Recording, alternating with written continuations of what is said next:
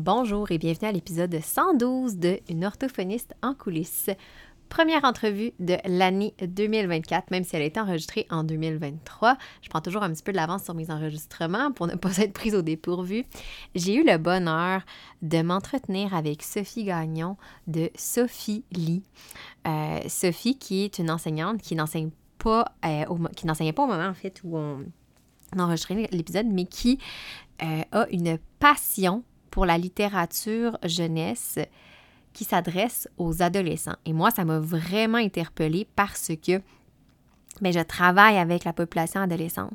Ce que j'ai beaucoup aimé, en fait, c'est d'entendre la philosophie de Sophie par rapport à son bagage d'enseignante et ses constats qu'elle a faits, notamment en lien avec le fameux intérêt de lecture.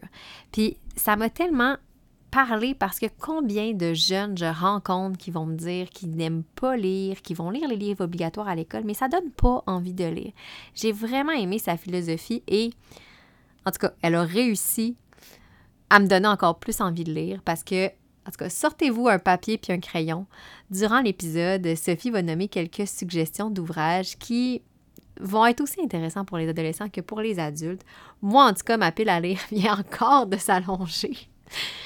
Mais c'est pas grave. Lire, comme ma mère dit, on s'ennuie jamais quand on lit. Donc, je vous laisse sur cette belle euh, réflexion. Euh, cette belle... En fait, je dis c'est une réflexion parce que oui, la discussion complète pour moi a été une réflexion. Et j'espère que ce sera le cas pour vous. On ne parle pas beaucoup de littérature chez les jeunes, chez les adolescents, on en parle plus chez les petits. Et j'ai trouvé ça intéressant d'aborder cet, cet angle-là. Juste avant, la petite euh, campagne publicitaire. Euh, donc, pour dire que moi, j'aime beaucoup lire. donc, j'ai d'ailleurs écrit un livre. Si jamais ça vous intéresse de rajouter vous aussi un livre sur votre pal, euh, j'ai écrit, j'ai publié au mois d'août euh, dernier, donc août 2023, un livre qui s'intitule Le paradoxe de la poule pas de tête, qui, se retrouve pas mal dans toutes les librairies. Vous pouvez le commander en ligne sur les libraires.ca, Renaud peu importe. Euh, version papier, version numérique. Euh, c'est un livre qui s'adresse en fait à tout le monde, pas que aux orthophonistes. Dans ce livre-là, j'ai voulu partager en fait euh, de manière déculpabilisante les réflexions que j'ai faites à moi-même faire plusieurs lectures en lien avec la productivité, l'organisation et la gestion du temps, qui est un sujet qui m'intéresse particulièrement.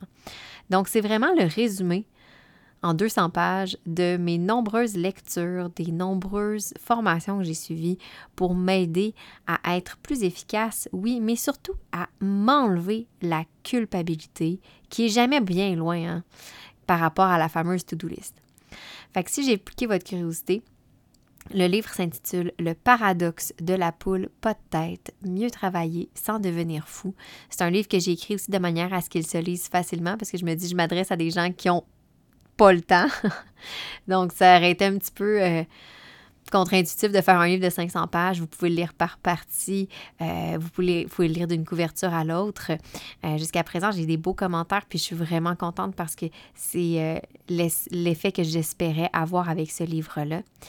Et maintenant que le segment publicitaire est terminé, je vous, je vous invite à écouter l'entrevue que j'ai eue avec Sophie tout de suite après le jingle.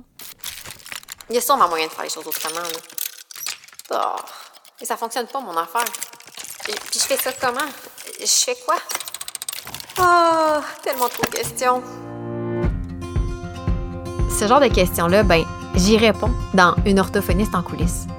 Le podcast francophone où je lève le rideau sur l'arrière-scène de la pratique professionnelle à travers des réflexions, des partages de trucs et d'astuces, puis des entrevues avec d'autres professionnels qui se prêtent au jeu et qui se dévoilent. Moi, c'est Marie-Philippe, orthophoniste entrepreneur passionnée par son métier et par tout ce qui entoure l'innovation puis l'optimisation. Constamment à la recherche de meilleures façons de faire, mon but c'est que toi aussi tu bâtisses une pratique qui te fait vibrer, mais surtout une pratique qui te permet d'innover, même dans le cadre. Je t'invite donc à traverser le rideau et à me rejoindre en coulisses.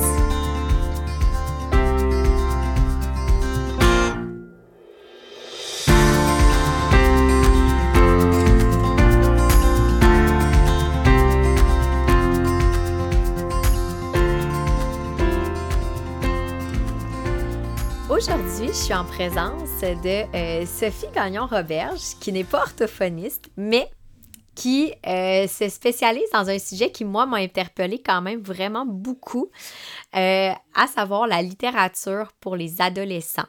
c'est sûr que moi, je travaille avec cette clientèle-là, fait que Sophie, je pense que je t'ai découvert par pur hasard sur les réseaux sociaux. Je pense que c'est quelqu'un dans, dans des stories Instagram qui t'avait tagué. Puis là, ça a tout de suite piqué ma curiosité. Je suis allée voir ton compte, je suis allée voir ton site, puis j'ai fait Waouh, mais c'est donc riche, intéressant. Euh, puis, euh, ben, je me suis dit, je prends une chance, je l'invite sur le podcast parce que j'aimerais ça qu'on en parle un peu plus.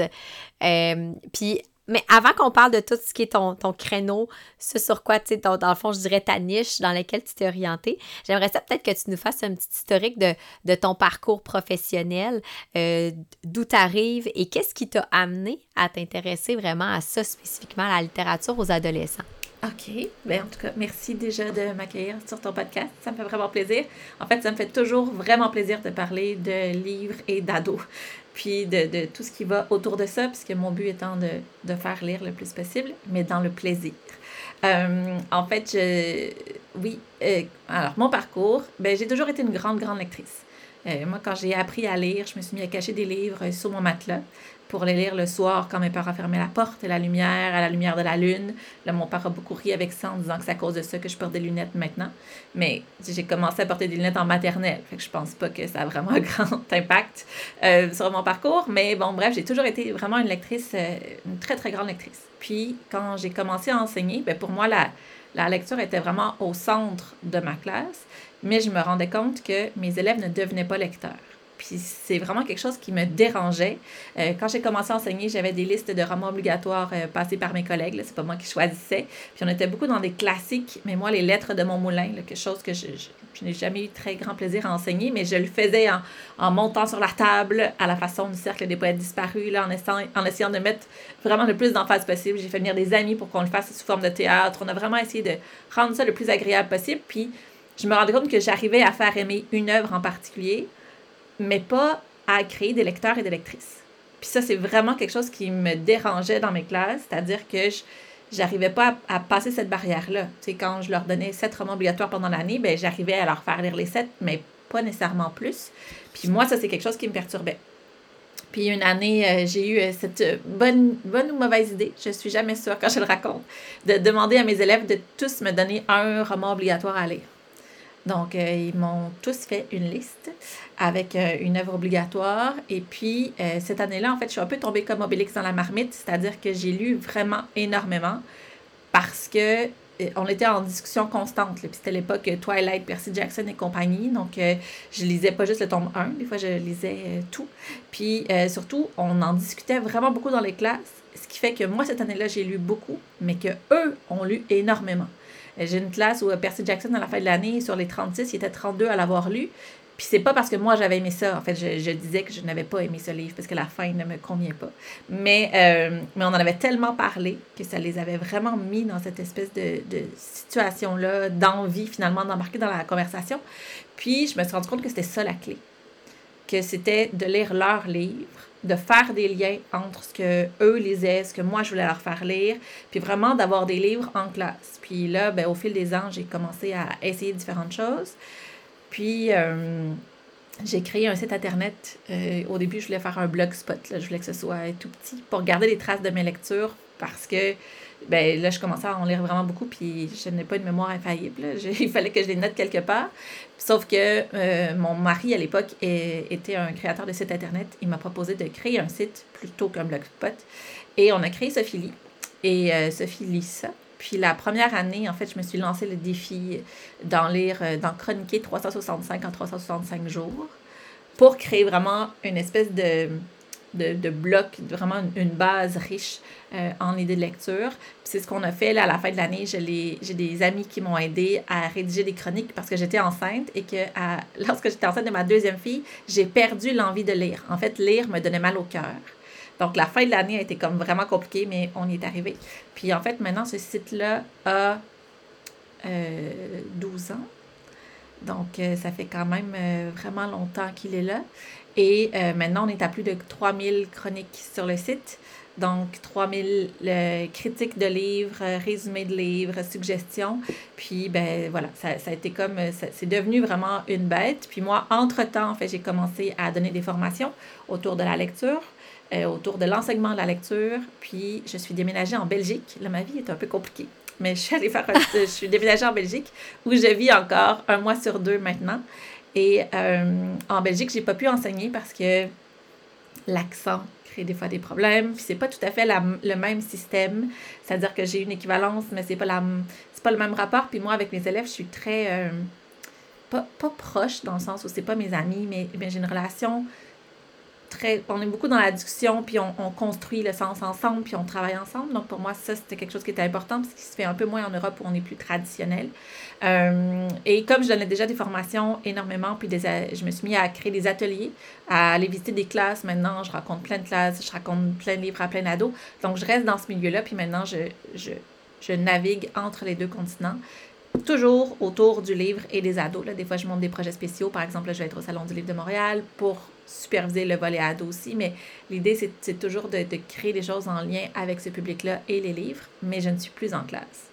J'ai j'ai parlé longtemps. J'espère que c'est parfait. Non, c'est parfait. C'est parfait, justement, parce que ça permet de mieux comprendre. Puis, euh, dans le fond, fait que toi, tu as enseigné. C'était au secondaire principalement que tu enseignais? Oui, je Est-ce que tu as fait pas mal tout OK, c'est ça. Fait que pas, euh, pas le primaire. Non, j'aime pas les enfants. ben, des fois, je vais dans des classes de 5e et 6e primaire. Ça me fait toujours plaisir. Je me sens comme une rockstar quand je débarque en 5e, 6e primaire. Mais comme les plus jeunes là, qui, qui te demandent de les moucher, de les coiffer, tout ça, je, je, je suis pleine d'admiration devant les profs qui sont avec ce public-là. Mais moi, c'est vraiment pas ma tasse de thé. Ben, moi, je dis souvent, là, puis c'est pas, pas un secret. Moi, ma, ma clientèle, je vais dire entre guillemets, chouchou, c'est les 10 ans et plus. J'aime vraiment ça, les, discussions qu'on peut bâtir avec eux, puis tout ça. Moi, j'ai accroché vraiment sur ce que tu as dit quand tu as dit j'ai remarqué que je les faisais lire, mais je n'en faisais pas des lecteurs. J'ai trouvé c'est tellement vrai parce que c'est beaucoup ça qui ressort. C'est sûr que moi, ça me parle encore plus parce qu'avec euh, en orthophonie, j'ai beaucoup de jeunes ben, dyslexiques. Donc, il y a un enjeu supplémentaire au niveau de la lecture, puis ils n'ont pas l'intérêt en partie parce que la difficulté qui ressort avec ça. Puis quand ils sont à l'école, en classe, ben, ils vont rencontrer aussi des échecs au niveau de, la lecture. C'est vraiment très lourd. Puis ben, il y a tout ce qu'on on appelle l'effet Mathieu. Donc, plus on lit, meilleur on devient. Moins on lit, ben, plus on, on peut cumuler un certain retard. Fait que toi, tu dis, on a, j'ai accès sur la discussion. Fait comment, comment l'année que, mettons que tu dis que tes élèves t'ont donné des lectures, est-ce que tu suivais encore quand même le cursus, mettons, je vais dire traditionnel avec lecture imposée? Parce que je pense que c'est ça aussi qui revient, il ressort beaucoup dans. Tu moi, quand je vois des élèves, c'est bon, ben, on a tel roman à lire. Puis je peux comprendre parce que J'imagine que pour un enseignant, c'est quand même plus facile de dire, ben on a ce roman-là, puis voici un peu à quoi je m'attends, versus chaque élève peut lire son roman. Comment tu avais organisé tout ça? Euh, ben en fait, euh, j'ai toujours, euh, dans le cadre de, de, Je travaillais au Collège de Montréal à Montréal, puis j'ai toujours respecté le, les livres obligatoires parce qu'on on décidait de ça en équipe. Et donc, ça a toujours été comme ben, un choix d'équipe de les faire lire des romans obligatoires. Donc, ils avaient quand même des romans obligatoires à lire mais dans le sens où moi j'étais beaucoup dans on les lit ensemble à l'école. Donc euh, c'est pas on va pas les lire à la maison nécessairement, on va vraiment les travailler ensemble. Puis en même temps, ben, je faisais des liens avec plein de choses. C'est-à-dire que si on lisait un roman, on lisait un roman sur la guerre, ben là, je leur racontais d'autres livres que j'avais lus sur la guerre, puis qui venaient éclairer, puis apporter une autre, euh, une autre idée, qui, qui donnait des informations supplémentaires. On lisait des albums ensemble. Comme on, on essayait de de construire le sens dans d'autres choses aussi autour de ce roman obligatoire-là, ce qui lui donnait encore plus de sens, puis ce qui fait que les élèves qui étaient dans la classe euh, avaient quand même envie de participer à la discussion. Parce que c'était pas juste une discussion de je lis, je te pose des questions, on répond aux questions, puis c'est fini. C'était on, on, se questionne sur qui on est, sur le monde dans lequel on vit par rapport à un livre, puis on en parle avec d'autres œuvres aussi. C'est ce qui fait en fait que ça que ça rend la chose intéressante aussi. C'est ce qui fait que j'ai eu l'impression qu'ils avaient plus lu mes romans obligatoires aussi, parce que faut pas. Euh, faut pas se mettre la tête dans le sable. Euh, on a beaucoup de romans obligatoires qu'on donne à lire puis qui sont pas nécessairement lus. Euh, nos élèves ont beaucoup de trucs pour ne pas répondre à nos questions ou en tout cas répondre mais sans avoir lu le livre. Et donc là, l'idée, c'est de dire, ben, comme ça va te donner envie de le lire.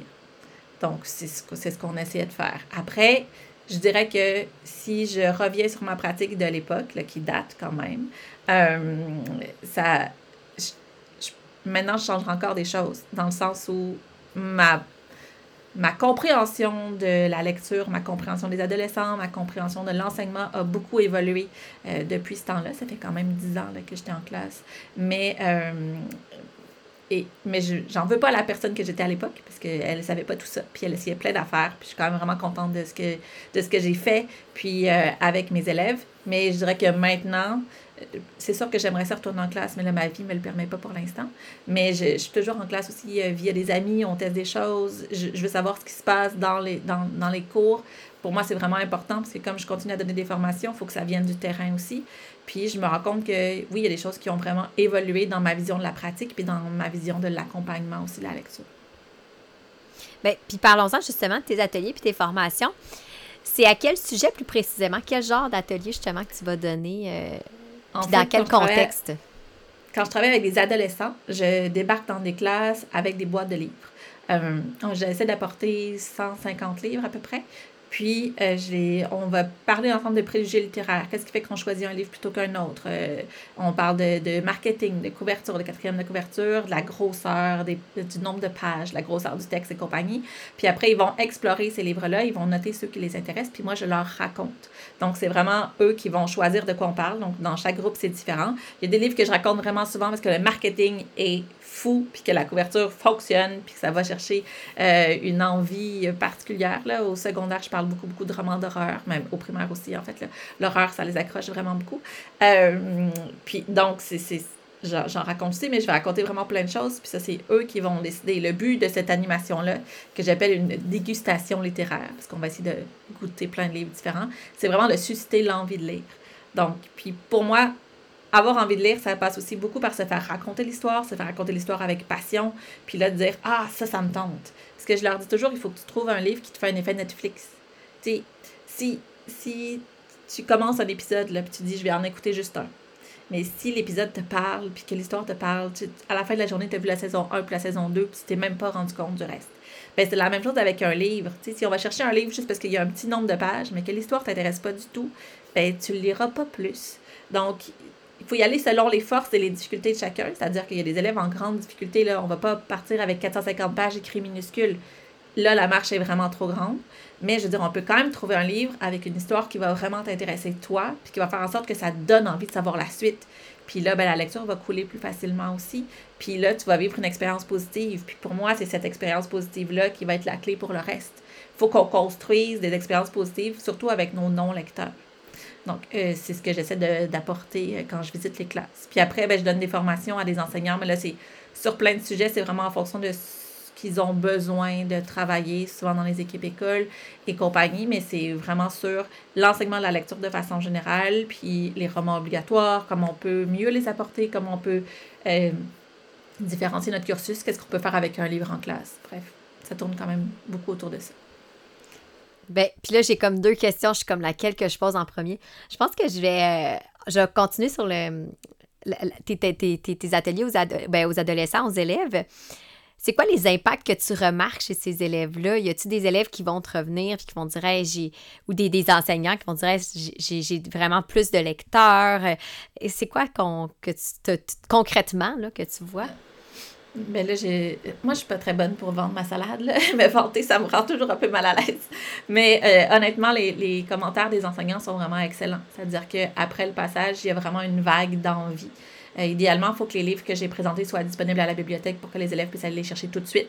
Pour que s'ils ont l'envie, là, on, on, part avec ça. Mais il y a beaucoup de parents qui envoient des courriels aussi en disant Hey, on est allé à la bibliothèque, on est allé à la librairie, mon enfant voulait lire plein d'affaires ce qui, ce arrive pas nécessairement. Donc, euh, l'idée, c'est de trouver le bon livre pour la bonne personne, mais tu sais, quand tu vas quand, quand, tu vas à la bibliothèque puis tu ne sais pas ce qui, ce qui existe puis ce qui t'intéresse, ça peut être vraiment compliqué de tomber sur le bon livre. C'est comme une question de chance.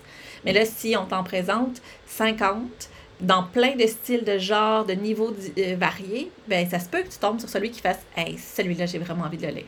Donc, je sais qu'il y, a une vague d'intérêt suite à mon passage. Puis après, ben, il y a des enseignants qui vont mettre en place des choses pour que ça, ça perdure. C'est surtout faire parler des élèves, c'est-à-dire, OK, qu'est-ce que vous avez lu cette semaine? Est-ce qu'on est qu'on s'en parle? Est-ce que c'était bon? Est-ce que c'était pas bon? Laisser cette place-là aux élèves parce que moi, je suis une adulte qui vient en leur disant que j'aime beaucoup lire. Puis pour certains, tu je reste comme une bibite. Là. Il y a des élèves qui pensent qu'il y a un gène de la lecture, là, puis que, tu sais, on l'a ou on l'a pas. Moi, clairement, je l'ai. Euh, puis s'ils restent dans cette vision d'eux-mêmes qu'ils n'ont pas le gène, donc ils peuvent pas s'améliorer, ben ça va être difficile de connecter. Alors que si c'est des jeunes de leur classe qui leur parlent de livres aussi, puis après on fait du pouce sur ce que moi j'ai apporté, ben c'est vraiment gagnant parce que les entendent d'autres jeunes en parler, puis comme OK, ben là, si lui aimait ça, peut-être que moi aussi je pourrais. Puis là, on va travailler avec ça. Donc je pense que moi, je, suis comme un catalyseur, je suis un bon point de départ. Puis après ça, ben il faut, il faut que les livres soient là, il faut que les livres soient faciles d'accès, puis il faut laisser la place à en parler aussi pour que cette envie-là reste toujours présente dans leur tête. Mm-hmm. Je trouve ça tellement intéressant parce que moi aussi, je suis un peu. Euh, si on y va avec le gène, moi aussi, je l'ai, le gène de la lecture. Tu sais, je suis une grande lectrice. Euh, j'ai toujours un livre, euh, des fois même deux.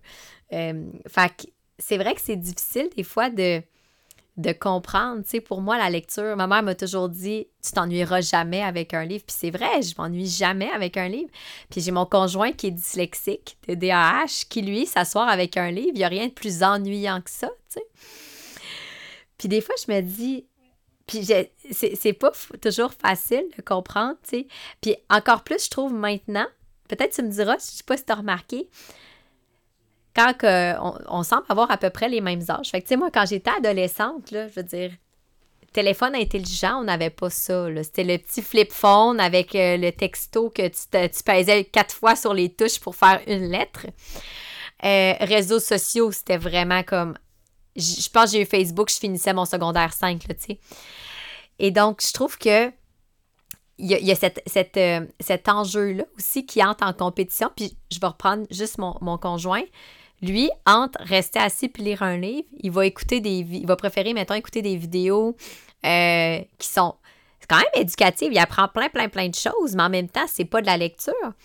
Fait que ça aussi, je pense qu'on est comme un peu en compétition. Je sais pas, tu le sens-tu un peu, cette espèce d'esprit de. Ben, je sais pas si je peux appeler ça de la compétition, mais faut vraiment pousser encore plus l'intérêt pour la lecture parce que c'est tellement facile, la distraction à portée de main. Je pense à TikTok, Instagram, Snapchat, peu importe. Tu sais, qu'il y a ça aussi, tu sais.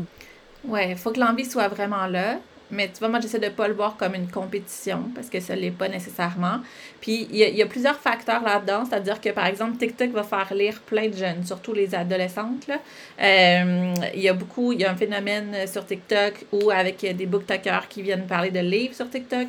Puis là, il y a des modes sur TikTok, ce qui fait que euh, il y a des ados qui vont tout à coup se découvrir une passion pour la lecture parce qu'ils ont vu plein de gens leur en parler sur TikTok. Euh, wow, Après, tu viens de m'apprendre quelque chose. Des fois, ce qui est à la mode sur TikTok n'est pas toujours. Euh, c'est ça, faut voir. C'est très young adult. Donc, euh, souvent, il est question, entre autres, de sexualité, de violence et compagnie. Mais en même temps, si c'est ça qui les accroche, moi, je suis comme. C'est ça qui t'accroche, c'est ça qui te donne envie de lire. OK. Puis là, c'est parce qu'une fois que tu as commencé puis que tu as aimé ça lire, là, tu peux comme ouvrir tes portes puis aller voir plein d'autres choses. Donc, pour moi, ça, ça peut être aidant. Puis après, il y a aussi le côté où, euh, des fois, on a une vision très la, la, lecture, c'est comme, c'est un moment fermé pour certaines personnes aussi, surtout quand on a grandi en n'ayant pas justement ces autres euh, distractions-là autour de soi. On est capable de s'écraser dans un canapé puis de lire pendant deux heures sans voir le temps passer. Euh, puis, puis c'est pas nécessairement le cas des adolescents, mais ça veut pas dire qu'ils lisent moins. C'est-à-dire que des fois, ils vont lire de façon plus fragmentée, mais que pour eux, c'est pas dérangeant. Puis ils vont quand même lire en quantité, mais euh, il y a une, y a une, une étude qui est parue fait par le Centre national du livre euh, en France. Puis en fait, les jeunes disaient que ça leur arrive de, de texter en lisant, d'écouter des vidéos en lisant. De, tu vois, il, y a, il, y a, comme plein de choses qui se passent autour d'eux, puis ça les gêne pas dans cette lecture-là. Puis je trouve que nous, on a tendance à, un peu sacraliser la lecture. C'est comme, c'est un univers fermé, c'est quelque chose qu'on fait tranquillement, alors que pas nécessairement. Puis je pense qu'il y a moyen de de, de, se rendre compte que la lecture peut être liée à plein d'autres choses. Mais tu sais, de la même façon que euh, quand il y a une série Netflix qui cartonne, quand Wednesday, euh, Wednesday et Adam s'est sorti, ben là, moi j'ai ressorti tout, tu sais, comme Edgar Allan Poe, c'est le temps. Puis comme tout ce qui est en lien avec littérature gothique, un peu malédiction et compagnie, là, on peut vraiment représenter plein, plein de livres. Puis ça devient, on, on fait des liens. Ah oui, ok, c'est ça, ça me donne envie. Donc c'est aussi utiliser ce qui nous entoure comme distraction, comme source d'envie de lire des livres. Après, il y a aussi des, des, des gens qui ne sont pas nécessairement attirés par la lecture, mais en fait, qui ne se définissent pas comme lecteurs parce qu'ils ne lisent pas des livres, mais qui, par exemple, vont lire des essais ou des documentaires ou qui lisent énormément de journaux dans le but de s'informer, justement. Puis eux, ils ne se définissent pas forcément comme lecteurs lectrices parce qu'ils ont cette impression-là que c'est juste de la fiction, alors qu'il y a simplement des, des envies différentes. Ils vont lire, mais pour apprendre. Puis ils vont avoir plus de difficultés à se projeter dans une fiction, mais ça ne veut pas dire que c'est pas des lecteurs quand même. C'est juste qu'à l'école, c'est très la façon scolaire de lire, c'est très dans la fiction. Et, et dans la fiction, souvent euh, très réaliste et on va toucher un peu le fantastique justement avec des classiques genre Edgar Allan Poe, mais on va pas nécessairement dans de la science-fiction vraiment intense, alors que des fois c'est ça qui va nous accrocher.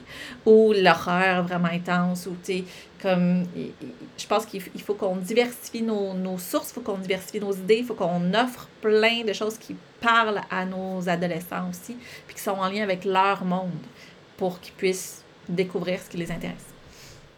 C'est vraiment. Puis c'est bien ce que tu dis, Sophie. Tu fais, tu fais tu soulignes un point. C'est vrai, j'avais même pas vu ça. Ben, moi, j'ai pas TikTok, fait que je sais pas les, les booktokers, là.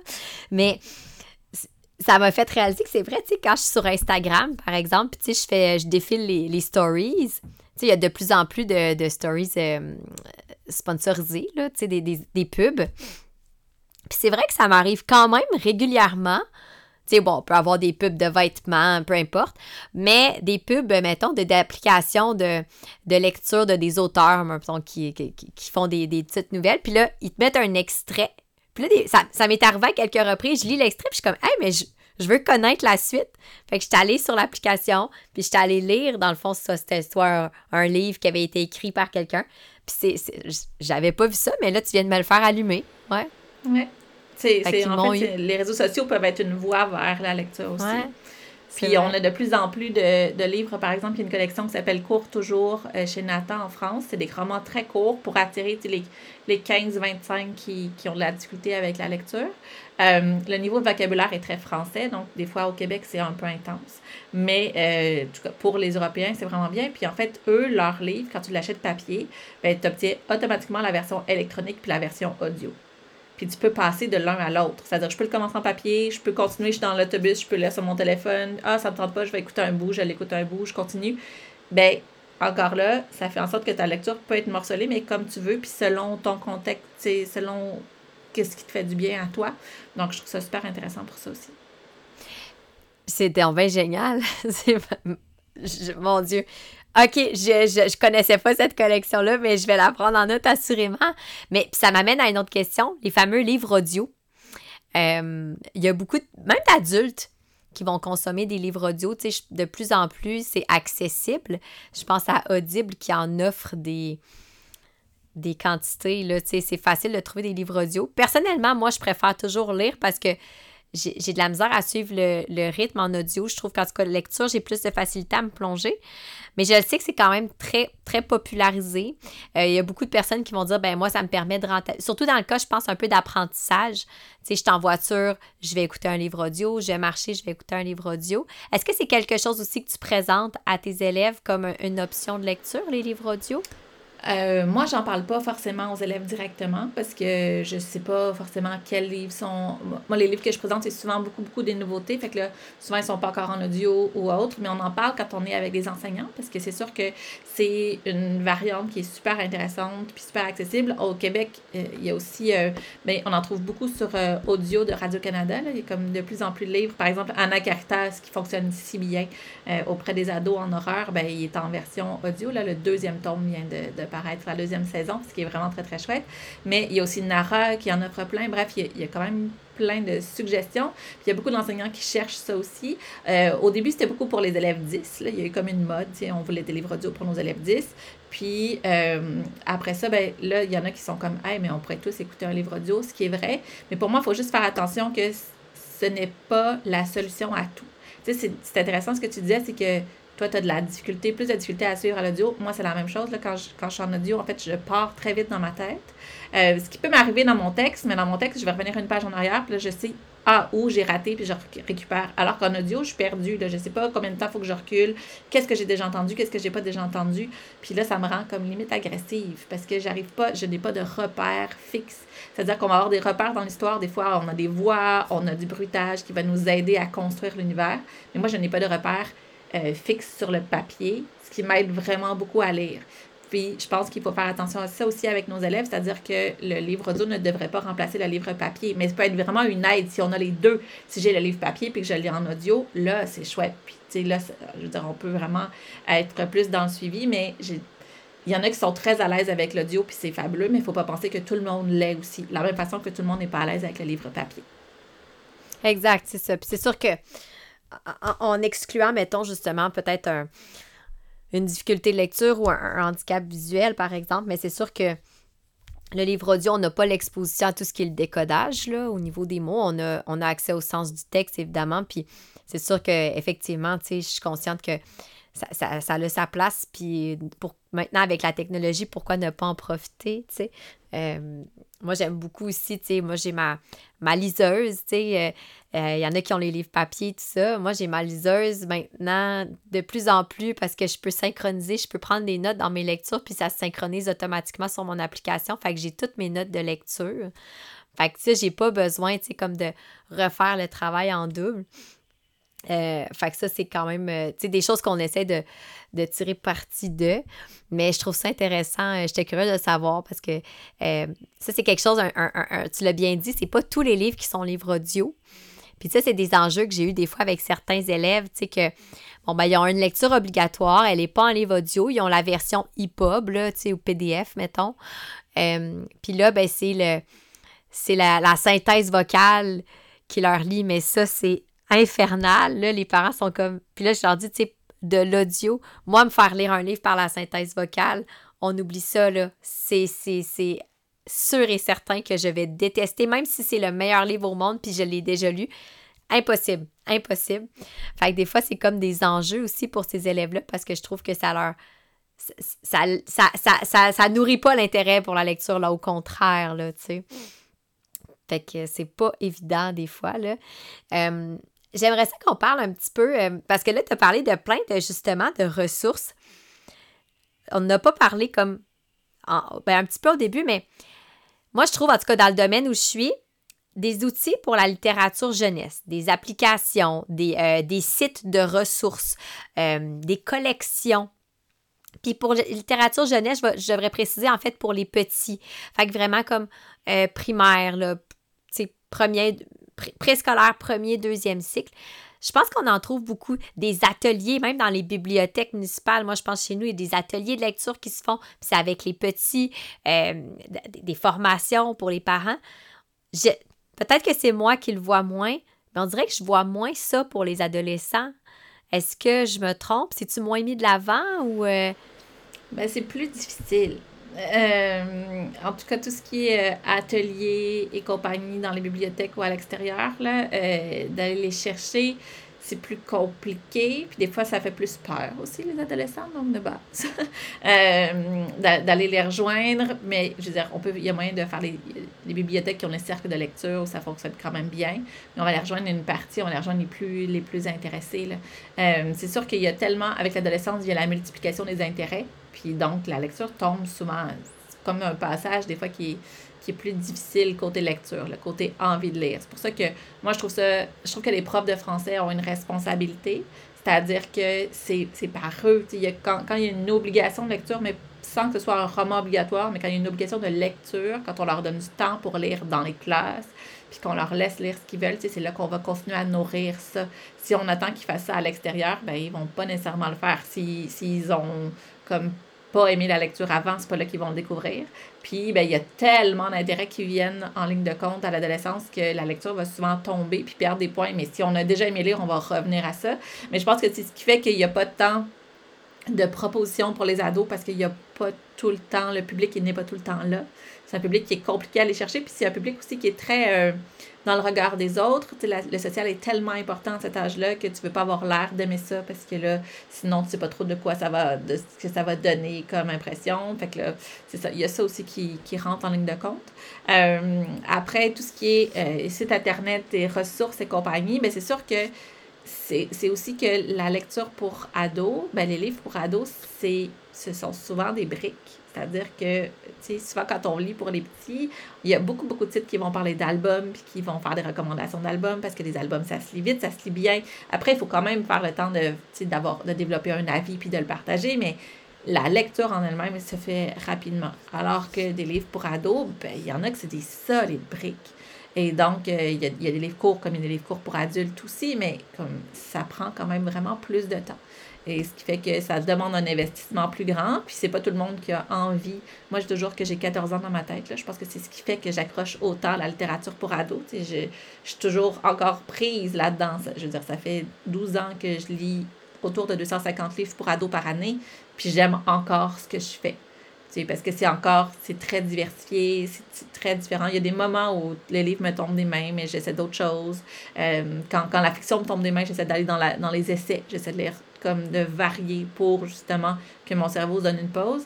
Mais, mais j'aime encore toujours ça, mais ça, ça, il prend, ça prend une passion de base. Puis il faut que ça ait du sens aussi pour nous. Là. Moi, j'aime ça, mais je lirais sans doute pas autant si dans mon quotidien, je ne l'utilisais pas pour mon travail, puis pour tout ce que je donne euh, comme formation, animation, conseil de lecture et compagnie. Donc, je pense que cet aspect-là, ça joue aussi. Puis, il y a, y a c'est très poreux, là. Maintenant, il y a aussi beaucoup de jeunes qui parlent de, de, de, livres pour jeunes adultes. Mais là, les jeunes adultes, où là, on a plus de sexualité, plus de violence, euh, c'est plus intense. Là, ça nous parle des fois plus à nous en tant qu'adultes parce que ça vient rejoindre euh, justement qui on est encore maintenant. Mais la partie qui s'adresse vraiment, disons, aux 11-15 ans, il n'y a pas tant de, de, de, gens qui en parlent de façon... Euh, régulière et approfondie parce que ça demande vraiment une implication puis c'est souvent plus éloigné de notre réalité aussi. Ouais.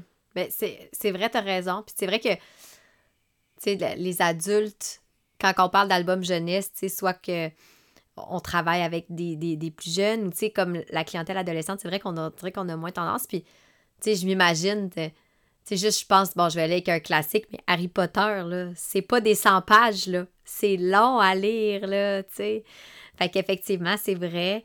Euh, moi, ça m'est arrivé quand même souvent, les adaptations cinématographiques, de dire, ben, euh, je pense qu'il y en a beaucoup, ou des séries, un peu comme tu dis, dire, ben moi, je suis allée lire le livre après, tu sais, puis j'ai découvert, ah, j'ai compris pourquoi le personnage dans le film, il avait fait ça. Parce que dans le film, c'est pas toujours expliqué. Fait que ça m'est arrivé dans certains cas que ça a comme piqué un peu la curiosité de certains de mes jeunes. Euh, je pense des ça, des, des, films qui sont un peu plus euh, euh, romance ou des choses comme ça. Ou tu sais, même, bon, Harry Potter, c'est sûr que c'est quand même des. des pour vrai, c'est des bons livres. c'est, même en termes de vocabulaire, puis c'est gros. Là. Mais il y en a plein d'autres qui sont. Mais l'avantage, c'est que si tu as vu l'adaptation en film, c'est aussi que tu peux construire ta compréhension est déjà préconstruite. C'est-à-dire que quand tu vois les personnages, tu les connais. Tu connais l'univers, tu connais les décors. Donc, c'est plus facile des fois de les, de les imaginer puis de, de te lancer dans ces livres-là aussi. Moi, j'ai des élèves en difficulté qui sont quand même lancés dans Harry Potter parce qu'ils ont eu envie. Puis qu'ils ils, ils, ont avancé là-dedans. Donc, mais il faut que l'envie soit vraiment forte. Puis il faut qu'ils puissent justement être accompagnés. Moi, je pense que la version, justement, quand, quand c'est adapté, ben ça nous aide à construire tout ce qui est l'univers. Des fois, avec des élèves en difficulté, je leur propose de. Je leur présente d'abord les personnages. Je leur raconte qui ils sont. Je leur parle des décors. Puis là, on va chercher, par exemple, des personnages, des, des acteurs qui pourraient jouer les personnages. On, pourrait, on peut chercher des photos des différents décors. Puis là, quand on entre dans le livre, ben, ils ont déjà rencontré certaines personnes. Ils savent ce qui s'en vient. Ça vient soutenir leur compréhension de la structure narrative. Ça fait en sorte que c'est plus facile des fois d'entrer de, dans le livre en tant que tel. Ce que je trouve intéressant avec ce que tu dis, Sophie, c'est que, en tout cas, moi, je trouve que ça va plus loin que juste le français. Dans le sens où euh, j'avais un élève à un moment donné, euh, on travaillait en histoire, Puis c'était des concepts. Des fois, c'est pas toujours évident l'histoire parce que justement, ben, c'est l'histoire, c'est des histoires. Donc, tu sais, il y a quand même, faut être capable de se remettre à l'époque, tout ça. Puis, euh, à un moment donné, sur Netflix, il était sorti une série qui était à peu près dans la même époque que ce dont on avait parlé. Puis, on en a profité, puis on en a écouté des, extraits ensemble. Puis là, juste de voir, ah, OK, de, mettre des images, mais aussi la série était, il a comme vraiment accroché sur la série. Puis, ben là, j'ai dit, tu vois, ça te permet de mieux comprendre aussi de pourquoi il y a ce conflit-là. Parce que dans ta matière en histoire, on a appris que dans la séquence chronologique, il est arrivé ABC avant et ça a amené ce conflit-là. Fait que je trouve aussi que ça va plus loin aussi parce que quand justement on a une, on, lit, ben, on, développe aussi notre, nos connaissances générales, notre culture. Puis, je vais aller avec un, exemple euh, personnel. Moi, j'aime beaucoup la série Outlander. Autant la série que les livres. J'avais lu les livres même avant que la série sorte. Je pense que je les ai lus, j'étais en secondaire 3, justement, ces livres-là. Euh, j'avais beaucoup aimé ça. Puis quand la série est sortie, j'ai fait Oh mon Dieu, Alléluia, wow. Puis je me suis replongée dans les livres. Puis ce que j'ai aimé, c'est qu'en ayant la série, en ayant les livres, ben, je me suis mise à faire de la recherche sur l'histoire en Écosse, puis c'est quoi, mettons, telle bataille qui a eu lieu, puis tout ça. Puis j'ai comme appris à connaître l'Écosse plus, plus en profondeur. Et je trouve ça intéressant. Que tu de quelque chose qui t'intéressait, toi, particulièrement. Tu sais, souvent, les livres, par exemple, sur la Deuxième Guerre mondiale, sont, sont hyper, ben, la guerre de façon générale, sont très appréciés quand on est au secondaire. Mais tu parce que ça va chercher justement des intérêts, puis là, on peut construire plein de choses autour de ça. Moi, j'aime bien travailler, par exemple, avec la bande dessinée Les Enfants de la Résistance, qui parle de la Deuxième Guerre mondiale en France, puis qui vont donner plein, en fait, c'est une bande dessinée, c'est facile à lire, c'est pour les, ça vise un public 10-12, fait que c'est comme, elle est vraiment accessible, mais ça donne plein d'informations sur l'état de pensée des gens à ce moment-là, qu'est-ce qui se passait, ça ressemblait à quoi leur réalité. Puis après, ben, quand tu lis un livre, ah oui, ok, tu fais des liens. Puis là, ça, c'est super riche aussi, parce que tu comprends davantage ce que tu es en train de lire. Ça te donne un sentiment de réussite puis de performance, ce qui est super important pour nourrir ton envie de lire. Parce que souvent, au secondaire, quand on, quand on arrive, si l'élève a eu des mauvaises notes liées à la lecture tout son primaire, ben là, rendu là, des fois, ils font juste comme arc, ça m'intéresse pas, puis je préfère ne pas lire le livre puis avoir la note que j'aurai, plutôt que de le lire, de souffrir en le lisant, puis en plus d'avoir une mauvaise note qui va affecter mon estime de moi-même, puis je comprends ça aussi. Puis tu as parlé aussi un peu de. On parle des personnages. J'imagine que ça aussi, ça doit être quand même intéressant pour l'élève. Tu des fois, tu, tu connais pas le livre, puis là, l'enseignant parle des personnages. Tu te dis, hein, ce personnage-là, euh, je m'identifie à lui, j'ai le goût d'apprendre un petit peu plus comment. Euh, parce que c'est vrai des fois, on a tendance à tu sais, moi, je rends compte, j'ai tendance à parler plus des sujets qui entourent ça, mais un petit peu moins les personnages. Puis c'est vrai que ça peut être quand même. Si je reprends l'exemple d'Harry Potter, moi, le, premier Harry Potter que j'ai lu, j'avais l'âge de Harry Potter, le moment où je l'ai lu. Fait à quel point j'ai grandi avec lui, puis je me voyais dans. Tu sais, je l'ai attendu longtemps, ma lettre de Poudlard, là. mais, tu sais, j'ai ouvert le livre, puis ça, tu sais, Harry Potter 11 ans, je pense, ou peu importe. Puis j'étais comme, oh mon Dieu, il a le même âge que moi. C'est juste ça, ça venait m'interpeller. Ben, c'est drôle, tu me fais rire avec les références à Harry Potter. J'ai deux suggestions de livres pour toi. La première, c'est la série Nevermore. Euh, qui n'est pas le Nevermore de Mercredi Adams, qui est une autre euh, série, mais euh, où c'est une ado, elle a 11 ans au début du livre, comme, tu sais, il y a des parallèles à faire, là, mais c'est très différent. Puis en fait, elle est née dans le royaume d'hiver le jour du merveillon, puis on dit que les enfants qui naissent le jour du merveillon meurent à 12 ans, puis qui sont maudits. Puis au début du livre, elle a 11 ans, puis elle va bientôt mourir, et son père a vraiment hâte que ça se passe. Son père a hâte qu'elle meure. J'aime ta tête. Son père a hâte qu'elle meure parce que, comme elle est maudite, dès qu'il y a quelqu'un qui se casse une jambe ou qui rate une recette, on dit que c'est de sa faute, puis le père doit payer, puis là, il n'en peut plus. Fait que là, il a hâte qu'elle meure. Euh, disons que sa vie n'est pas très heureuse, mais là, il y a un homme qui va venir la chercher, puis qui va l'amener à Nevermore, qui est un royaume voisin dont elle n'avait jamais entendu parler, où euh, il lui dit que ce qu'elle a, en fait, c'est pas une malédiction, c'est un don. Un don tellement spécial qu'elle pourrait intégrer la société Wondrous, qui, accueille tous ceux qui ont les dons les plus extraordinaires au monde. Mais pour ça, il doit réussir trois épreuves. Puis il veut pas lui dire c'est quoi son don. Puis il veut pas lui dire c'est quoi les épreuves. Puis elle, elle sait que si elle réussit pas, elle va être renvoyée chez eux. Mais là, cet univers-là qu'elle découvre, elle le trouve extraordinaire. Puis elle veut pas retourner là-bas. Mais elle sait pas ce qu'elle a. Puis là, plus on va avancer, plus on va découvrir que c'est peut-être pas une malédiction, mais c'est pas clair si c'est un don. Puis il y a trois tombes de sortie jusqu'ici. Puis on a vraiment cette espèce de côté euh, très euh, univers un peu magique. Il y a des amis qui viennent se greffer dans son histoire. Puis on va de plus en plus sombre aussi, plus on avance. Il y a comme une psychologie derrière qui est vraiment intéressante. C'est hallucinant. Moi, j'attends, même niveau qu'Harry Potter, j'attends le tome 4 avec comme impatience. Puis là, il devait sortir en octobre, puis là, finalement, il n'est pas encore sorti. Puis là, on est comme en panique à la maison. Je l'ai lu euh, à, voix, à voix haute avec mes enfants aussi, puis euh, la série au complet, puis ça fait partie de nos séries préférées. Donc, euh, celle-là, qui est vraiment extraordinaire, à suggérer aussi à ceux qui aiment Harry Potter. Puis sinon, il y a Mille Pertuis qui vient de paraître, qui est chez Gallimard. Puis Mille Pertuis, en fait, c'est comme un récit pour ceux qui ont grandi avec Harry Potter, justement, parce que le début, les 100 premières pages, je dirais que c'est assez spécial. C'est l'histoire d'Ortie, qui vient d'une famille de sorcières, puis on comprend que les sorcières, il y a juste des femmes, il y a comme pas d'hommes sorciers. Euh, puis elle a grandi là-dedans, elle vieillit, elle découvre euh, que son équilibre tient par son nombril, qui est son or. Mais là, elle, elle aime vraiment un garçon, fait qu'elle va vouloir lui donner son or. Bref, c'est un peu spécial. Mais là, plus on va poursuivre, plus on va découvrir comment cette, société de sorcières-là a été créée. Et surtout, on va connaissance d'un autre personnage qui, lui, est un garçon, puis qui, lui, possède des pouvoirs, puis comprend pas ce qui se passe, puis il attend désespérément sa lettre de Poudlard. Parce que là, comme il arrive à 11 ans, fait que là, il attend, il y a des pouvoirs. Fait que là, Poudlard va certainement le contacter. Mais Poudlard ne le contacte pas. Puis là, les sorcières vont se mettre à sa poursuite. Puis là, Horty va vouloir le protéger. Mais c'est tellement bien fait. Puis c'est tellement construit autour d'une société où on sait tous qui est Harry Potter. Puis on sait tous comment tout ça s'est créé. C'est vraiment magnifique, puis c'est vraiment un livre pour, les, pour le jeune adulte et euh, plus vieux parce qu'il y a de la sexualité, parce qu'on est vraiment dans un texte qui a, qui a, une plus grande difficulté. Mais moi, je trouve ça super intéressant, justement, parce que ça vient chercher tout ce que j'ai ressenti, moi, à la lecture de Harry Potter, toutes ces justement, cette lettre-là qu'on attend, cette espèce de feeling-là, on le retrouve dans ce livre-là, puis c'est vraiment particulier la façon dont ça vient nous parler. Excuse-moi, je m'emporte. Je, non, mais des livres, c'est ma passion dans la ben, c'est, ben, c'est parfait, c'est le fun. Moi, ben, puis moi, j'adore ça. moi aussi, je suis un peu comme ça. C'est juste que j'en lis pas 250 par année. Mais je suis pareil, tu sais, j'ai... C'est ça, tu sais, j'ai, d'autres séries que j'ai lues que je me suis tellement identifiée au personnage, c'est Aurélie Laflamme. Puis moi, je les ai lues, les Aurélie Laflamme, j'étais adulte. Mais quand j'ai lu, quand j'ai à un moment donné, j'ai fait Oh mon Dieu, si Aurélie existait vraiment, elle aurait à peu près mon âge. Puis là, à un moment donné, au début des livres, elle, parlait qu'elle était dans une école privée qui avait que des filles avec la jupe carottée. Puis j'étais là, ben moi, je suis allée dans une école qui a que des filles avec la jupe carottée.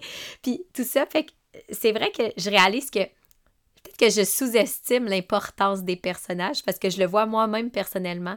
Puis j'ai souvent tendance à mettre, on a souvent tendance à mettre plus le contexte, puis peut-être moins axé sur les personnages. Puis je me rends compte que mes élèves ont beaucoup de difficultés, tu sais de, tu sais, le principe de je me mets dans la peau de, mais quand le personnage m'interpelle pas, c'est très difficile versus quand le personnage m'interpelle. Là, c'est facile après ça de, de développer, je pense aux fameuses questions de développement en compréhension de texte. Toi, si tu étais Harry Potter, tu aurais fait quoi? Ben, Harry Potter, moi, il me dit rien, tu sais, fait que... Non, c'est ça. Des fois, c'est vraiment difficile, puis on attend... Euh, on n'est pas obligé non plus de s'identifier, comme... Tu sais, ça se peut qu'on s'identifie pas, mais que ça nous... pas quelque chose qui va, qui va forcément nous intéresser, qu'il y a d'autres choses qui nous accrochent dans l'histoire, Donc, euh, je pense qu'on on peut aller chercher euh, plein de choses, mais c'est sûr que lire de la littérature pour ados quand on est adulte, c'est aussi des fois aller réveiller l'adolescent en nous. C'est pas pour rien qu'il y a plein d'adultes qui ont trippé aussi sur la série Heartstopper, puis qui viennent nous faire vivre plein d'émotions, tu dis, ah, en fait, c'est ça, ça rappelle l'intensité de l'adolescence, là, ça vient chercher quelque chose en moi qui est des fois enfoui sous notre gestion du quotidien et nos responsabilités. Mais la littérature pour ados, c'est ça aussi, là, c'est une intensité, puis euh, c'est intéressant d'aller la chercher. Ben, je trouve intéressant. Puis ce que, ce que j'ai l'impression, tu sais, on a parlé un petit peu, tu sais, comme album jeunesse, littérature pour ados. Je suis zéro spécialisée ni dans un ni dans l'autre, OK? Mais euh, à t'entendre parler, ce que je trouve, tu sais, dans les albums jeunesse, on va beaucoup y aller avec des thématiques. Euh, puis, tu sais, je, veux dire, mes, mes, enfants ont 2 et 4 ans, là, fait que les albums jeunesse, il y en a beaucoup à la maison, puis on en fait beaucoup. Euh, puis, tu sais, fait que je vais aller avec des thématiques. Mettons, à deux ans, ben là, elle commence la propreté. Fait qu'on a pris des livres avec la, le petit pot, des choses comme ça, etc. J'ai l'impression que dans les adolescents, un peu comme ce qu'on a parlé, tu as parlé, oui, des fois le personnage peut t'interpeller, mais des fois c'est plus la thématique, des fois c'est euh, ce que ça va te rappeler. C'est comme multidimensionnel la, ce, que, ce que la littérature va venir aborder. J'ai l'impression que c'est plus large. Ce qui va venir te chercher, des fois c'est le genre littéraire aussi. Il y a plein de portes d'entrée dans ces livres-là. Il euh, faut trouver la bonne porte pour la bonne personne. Puis des fois aussi, le livre ne convient juste pas à la personne. J'avais un prof d'université qui avait dit les livres, c'est comme les rencontres. Puis tu sais, des fois, tu rencontres quelqu'un, tu comprends que c'est une bonne personne, mais c'est pas le bon moment pour toi. Comme ça fit pas, ça marche pas. Puis c'est la même chose pour les livres.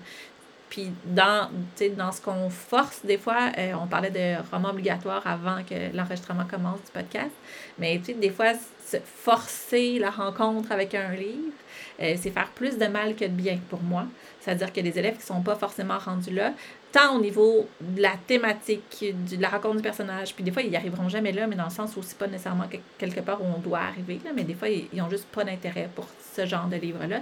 Mais il y a aussi le niveau de difficulté, c'est-à-dire que si tu es en secondaire 3, on va te faire lire telle, telle chose, mais si toi, ton niveau, c'est pas ça, ben, tu développes pas des habiletés en le lisant. Tu, tu développes des habiletés de survie, en fait, parce que tu, tu comprends pas. Tu si tu n'as pas le vocabulaire, assez de vocabulaire pour comprendre ce dont il est question, ben, tu développes pas le vocabulaire. Tu es juste en mode panique. Tu essaies d'attraper ce qui, ce qui te convient à toi. Donc, je pense que c'est important de aussi trouver des livres qui vont convenir à nos élèves. C'est-à-dire qu'on peut, par exemple, avoir quelques lectures obligatoires dans l'année pour se créer une base commune, mais ces livres-là, on peut les lire ensemble. On peut être vraiment en interaction, en interactivité, s'assurer que nos élèves comprennent, puis on embarque, puis on crée justement une discussion de groupe euh, autour de ceux-là. Mais quand on les fait lire de leur côté à la maison, idéalement, il faut qu'ils lisent un livre qui va être à leur niveau, puis qui va les accrocher, parce que sinon, ils ne liront pas. ça ne veut pas dire que tu as une liste de romans obligatoires de 10 livres par année que les élèves lisent 10 livres. 10 livres comme ce n'est pas en adéquation. Donc, il faut trouver, puis je pense que de plus en plus maintenant, on a aussi des élèves qui sont de plus en plus euh, rebelles par rapport à certaines choses, puis qui assument tout à fait le fait que, hey, c'est pas grave, ils auront zéro, puis ils vont gérer ça. Euh, il faut trouver la façon de leur vraiment leur donner envie, puis ça passe aussi par le choix pour moi. Hmm. Parlons-en, mais c'était une de mes questions, tu les fameuses lectures obligatoires que les élèves n'ont pas le choix de faire. Tu as dit quand même certains éléments intéressants. Tu on dirait, je sais pas, je trouve intéressant quand tu parlais de la lecture en classe. On dirait qu'au second, au primaire, je pense que ça, ça se fait plus d'emblée. Au secondaire, c'est comme, ben non, on vise un peu une certaine autonomie. Puis quand tu parles de lecture en classe, comment ça s'articule? Comment toi, tu le, faisais? Ben, il y a plein de façons de le faire, c'est-à-dire que ça peut être du moment, des moments qu'on donne en classe où chacun avance en autonomie, mais on leur donne du temps. Donc, on leur montre que c'est important pour nous, puis on prend du temps sur notre temps pour leur montrer ça aussi. Euh, ou alors, on lit ben, à voix haute, c'est-à-dire que, par exemple, moi, je vais. Là, moi, j'aime pas l'idée de faire lire les élèves un après les autres, là, parce que euh, il y a des élèves qui ont de la difficulté, ça les stresse, ils lisent pas, ils n'écoutent pas. Tout ça, c'est comme, ça marche pas. Cette technique-là est comme difficile, ça crée plus de problèmes que, de réussite. Euh, mais la, la, lecture à voix haute, puis des fois, on a des élèves qui, ont, qui sont vraiment motivés puis qui veulent participer, c'est-à-dire qu'on peut leur laisser la place aussi. Mais alors, par exemple, moi, je vais le lire à voix haute, puis on, va lire le chapitre, puis je vais m'arrêter des fois à différents moments où je sais que c'est plus compliqué. Mais idéalement, on est en lecture suivie, puis après ça, on fait un retour aussi pour pas tout le temps fragmenter, parce que sinon la compréhension, c'est difficile. Si je sais que je vais lire un chapitre puis que je des mots de vocabulaire qui vont être compliqués ou qu'il y a un élément de compréhension historique qui va être compliqué, je peux aussi les présenter en amont. Ce qui va faire que quand on va arriver là, ben ça va couler plus facilement pour les élèves. Puis après ça, je peux revenir après pour en. On fait des liens avec leur autre lecture, avec ce qui se passe. Euh, moi, je, je fais beaucoup la promotion de la lecture d'albums aussi au secondaire parce que c'est des textes qui sont, euh, sais, on veut faire lire des textes entiers à nos élèves. Oui, ben, un album, c'est un texte entier. Donc, je pourrais très bien lire un album, on, on l'a lu en une période, on en discute, ou des romans qui sont courts aussi, ou encore de la poésie. La poésie, c'est super riche parce que c'est tellement, ça laisse tellement place à de multiples interprétations. Puis, il n'y a pas de bonne ou de mauvaise réponse là, en poésie. Euh, tu peux l'interpréter de la façon que tu veux. Puis ça va venir chercher des choses qui vont être vraiment très personnelles aussi. Donc ça peut être une autre façon. Euh, mais c'est vraiment ça. C'est de dire, ben moi je fais de la lecture à voix haute. Puis toi, t'écoutes, puis après ça, on est, on est en interaction le plus possible. Parce que je veux que tu embarques dans cette discussion-là. Que tu fasses partie. Avec les, enseignants, je suis toujours sur le mode, euh, le PPP emprunté au primaire. Mais quand tu poses une question, tu as un partenaire de lecture, même en secondaire, tu as une personne avec qui tu vas discuter. Tu poses une question, tu parles à ton partenaire, puis après ça, on en prend quelques-uns pour que tout le monde soit embarqué dans la discussion. Parce que sinon, on le sait, on a nos grands dans le fond qui n'en ont rien à faire, ils t'écoutent pas, tu poses des questions, ils n'ont pas besoin de participer, ils attendent que tu leur donnes la réponse. Puis ça, pour moi, c'est pas nécessairement suffisant. Oui, ben, je, je, suis 100% d'accord. Là. Euh, puis moi, j'aime beaucoup utiliser les recueils de nouvelles aussi parce que c'est plus petit. Puis dans le fond, il y a des, des recueils thématiques aussi. J'en ai un que j'aime beaucoup parce que c'est que des nouvelles qui se passent, des histoires qui se passent dans des écoles secondaires. Fait que des fois, les jeunes, puis un peu justement, des fois, style suspense, là, euh, que mes jeunes aiment bien. Fait que là, ils peuvent choisir. Oui, les mystères à l'école. Je l'aime bien, celle-là. Ils sont pas trop longs, fait que ça nous permet que, tu sais, quand j'ai une rencontre d'une heure, ben, ça me permet de, de faire ma, rencontre et de, on a travaillé l'histoire au complet et non pas on reste un peu euh, sur notre appétit. Euh, il y a deux recueils chouettes qui sont parus aussi euh, dans la dernière année chez La Bagnole. Ma première fois, il y en a un, c'est un recueil de nouvelles sexues, où c'est lié à la première fois. puis il y en a un où c'est ma première fois, puis c'est huit, huit nouvelles pour changer les règles, puis c'est sur les premières menstruations. Puis c'est vraiment chouette. Puis ça raconte huit expériences totalement différentes de huit filles totalement différentes qui sont pas dans la même culture, qui voient pas les choses de la même façon, qui sont pas préparées de la même façon aussi à ce qui arrive. ça normalise puis ça, ça déstresse, ça fait beaucoup de bien. Bref. Ah, c'est intéressant. Il y en a plein que je, ne connais pas, mais j'aime un peu que l'idée, c'est ça, de la discussion autour, parce que c'est vrai que, ben moi, je le vois de l'extérieur. Puis, tu sais, moi-même, je me rappelle quand j'étais au secondaire, ben, on avait un livre à lire, on le lisait à la maison. Des fois, on avait un, document de questions à répondre. Hum, on se le cachera pas. Maintenant, en plus, il y a l'intelligence artificielle. Pas plus tard qu'hier, là, au moment où on se parle. Moi, j'ai un jeune, on travaillait justement les sonnets. il est allé sur ChatGPT. On avait comme donné une thématique, mais il me l'a dit. Il dit Ah, ben regarde, avec ChatGPT, il m'a fait un sonnet. On, on avait ciblé les véhicules électriques. Puis là, j'ai dit, ah, il m'a envoyé son sonnet. Puis j'ai dit, mais ChatGPT, il t'a pas fait un sonnet, pas en tout, là. fait que là, ça a été de. On a comme recadré qu'est-ce qui était le sonnet et tout. Mais il y a ça aussi. c'est super chouette, tu sais, parce que. Ben, c'était génial. Au lieu de ben se battre en amont, tu sais, tu l'as fait, ah, il y a des erreurs, puis là, on reconstruit à travers ça, ça a tellement de sens. Ah, vraiment, moi j'ai adoré ça. Puis j'ai dit, ben, c'est super, regarde, tu vois, ça vient, il vient de pondre notre, notre, poème, parfois on n'aura pas à se casser la tête. Maintenant, par contre, il faut qu'on le modifie, il faut qu'on l'améliore parce que ça, ce n'est pas un sonnet, tu sais.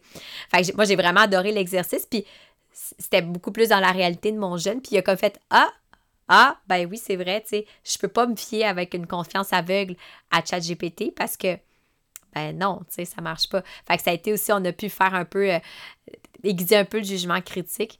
Mais je trouve intéressant que, tu que parles beaucoup de la discussion, beaucoup de l'amont aussi, tu sais. On le fait pas nécessairement, tu sais, je... Euh, je sais que moi, quand j'ai des jeunes, on, on, pratique une compréhension de texte. Je fais un texte de deux, trois pages. Ben là, des fois, ils vont, ils vont dire, ah, ben moi, mon prof, il m'a dit, lis les questions avant pour savoir un peu à quoi t'attendre. Je dis parfait. Bien, quand on va lire les questions, nous, ce que je fais, je dis, bien, quand on lit les questions, on va commencer par à, se faire une tête de qu'est-ce qu'il y en est. sais, fait que là, on avait un, texte, hier, j'avais un autre jeune, justement, puis le titre du texte, c'était Le fouilleur de poubelle. Et euh, en fait, c'est un raton laveur. Puis on, ne l'avait pas su encore, là, tu sais. Puis dans les questions, puis là, tranquillement, OK, ben là, je pense qu'à la lumière des questions, je, ben, pense que ça va parler d'un raton laveur, puis je pense qu'il va se passer ici, puis qu'il va se passer ça. Fait qu'on était capable de bâtir un peu le, j'ai pas le terme en français, mais le, big picture, le portrait, le portrait. Puis après ça, quand est venu le temps de lire, un peu comme tu disais, ben ça décharge parce que l'élève connaît déjà un peu à quoi s'attendre. Fait que l'espèce de schéma global. Puis là, ici, il y a plus d'espace pour les détails, pour les nuances et tout ça. Fait que je trouve intéressant, moi aussi, de faire ce travail-là en amont. Oui, surtout quand c'est un roman ou long, puis on veut les intéresser, on veut les interpeller. Puis moi, je toujours lire un extrait, puis des fois, l'extrait, c'est pas le début. Là. Ça peut être le milieu, ça peut être un moment twist où il y a vraiment un suspense, puis là, on va lire juste ce passage-là. Puis là, je suis comme, ah, OK, on va essayer de donner, parce que pour, que pour que ça ait du sens, il faut que l'élève ait envie de le lire. Puis plus l'élève va avoir envie de le lire, plus ta job va être facile après. Fait que oui, ça, si tu prends plus de temps en amont, ça te semble être chronophage à certains moments, là, comme c'est parce qu'on on manque de temps dans plein de choses. Mais en fait, ce temps-là que tu passes en amont, tu le c'est plein de, jobs de suivi, puis de vérification, puis d'obligations que tu t'enlèves par la suite, parce que si l'élève a envie de lire, ça va être vraiment plus facile. Donc, il faut comme travailler sur cette envie-là. Puis, tu sais, le filtre de la vraie vie aussi, là, si tu veux que tes élèves soient des lecteurs, des lectrices plus tard, ben il faut que tu développes chez eux des, réflexes, des trucs qui sont en lien avec la vraie vie. C'est-à-dire que si toute ta scolarité on enseigné que le livre vient avec un questionnaire puis que tu le lis pour répondre au questionnaire, ben, tu sors de l'école tu arrêtes de lire parce qu'il n'y a plus de questionnaire. Puis tu n'es plus obligé de le faire. Alors que si tu leur montres qu'en fait tu peux lire puis que ça peut vraiment t'apporter quelque chose, puis que justement tu as des discussions, puis que tu crées en classe un espèce de système où tout le monde se parle de livres puis que c'est super riche, tu n'as plus besoin d'être là c'est ça que tu veux. Tu veux développer cette autonomie-là, puis que, que les élèves se parlent de livres, puis qu'ils aient envie de lire sans nécessairement que toi, tu le pousses. Fait qu'est-ce que tu peux mettre en place dans ton enseignement puis au quotidien pour que développer cette autonomie-là chez les élèves, pour moi, ça, c'est important aussi.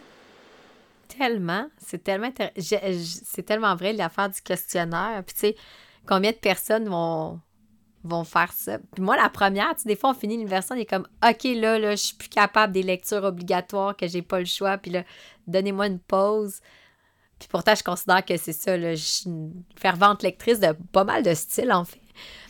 Puis ça, ça, ça prend comme, ça m'a pris un petit moment de dire, OK, là, j'avais comme une écœurantite, carrément, de lire pour apprendre, pour... Tu sais, je voulais juste lire pour le plaisir de, de lire, là. Ouais, c'est vrai. Mais cet aspect-là est déstabilisant quand on arrive dans des classes puis tu dis OK, tu vas lire cette année, mais tu vas lire puis on ne va pas évaluer ce que tu lis. Puis ils sont comme OK, mais je lirai pas. Ça se peut que tu lises quand même. Ça se peut que tu aies envie quand même. C'est juste que tout va être fait pour te donner envie de lire. Puis on va t'accompagner là-dedans, mais tu lis ce que tu veux. Puis tu n'auras pas de questions sur ce que tu lis. Puis comme je vais te présenter plein de choses, des choses différentes, des choses surprenantes. Euh, c'est drôle parce qu'aujourd'hui, j'écrivais ma, ma, chronique sur euh, la fièvre du bug-garou, où on reprend le, le truc du loup-garou habituel, mais dans un cadre de chasse. Puis le jeune, il a fait un face-à-face avec un orignal, puis tranquillement, il se transforme en orignal. Puis c'est c'est vraiment cool parce que c'est vraiment bien écrit, c'est vraiment bien fait. C'est Sébastien Gagnon, puis je trouve ça super intéressant, puis que ça nous sorte aussi de l'espèce d'urbanité dans laquelle on est souvent dans les romans pour ados. Là, ça se passe dans le bois. Le père, il amène ses fils à la chasse chaque année, puis c'est de même. Puis lui, ben, le personnage principal, il tripe pas tant sa chasse, là, il préfère lire que d'aller chasser, mais son frère, il tripe là-dessus.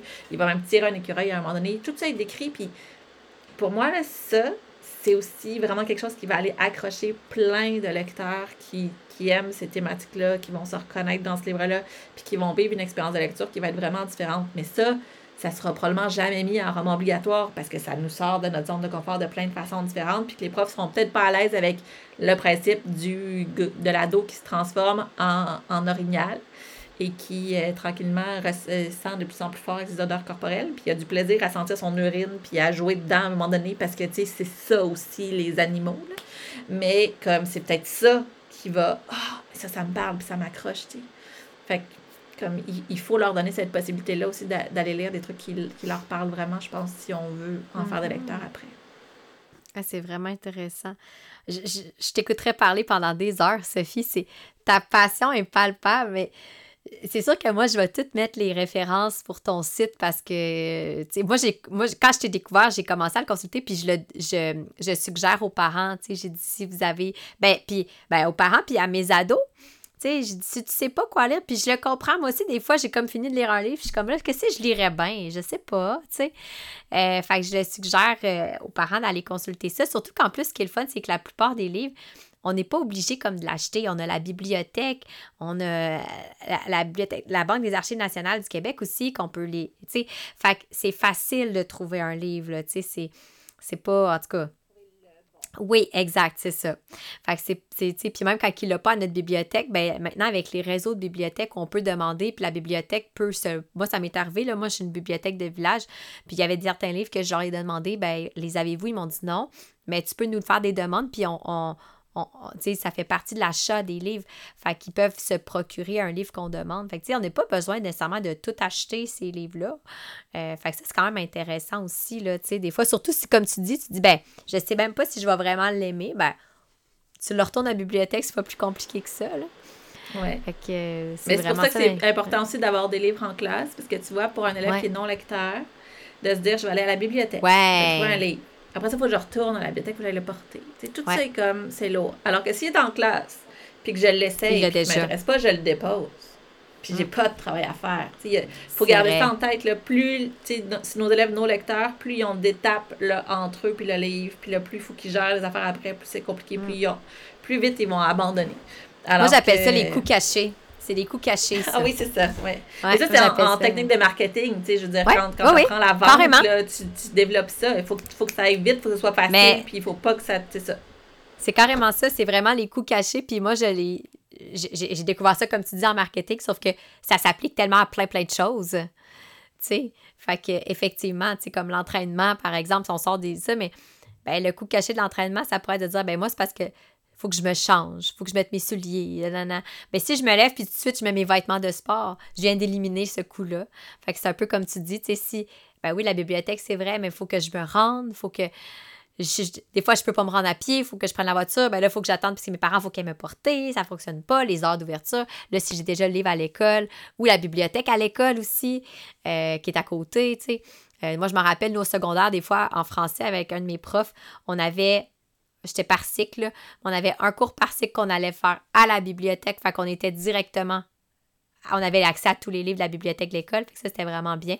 Fait que, Mais, mais pour moi, ça, c'est cette, vraiment cette génial. période-là doit être utilisée, doit être travaillée aussi en amont. Parce que si on amène juste nos élèves à la bibliothèque puis qui ont accès à tout, mais qui ne savent pas ce qu'ils veulent lire, on perd encore là plein de temps. Puis il y en a plein qui vont finir par prendre un livre au hasard puis se dire Ah, ben, je vais commencer lui.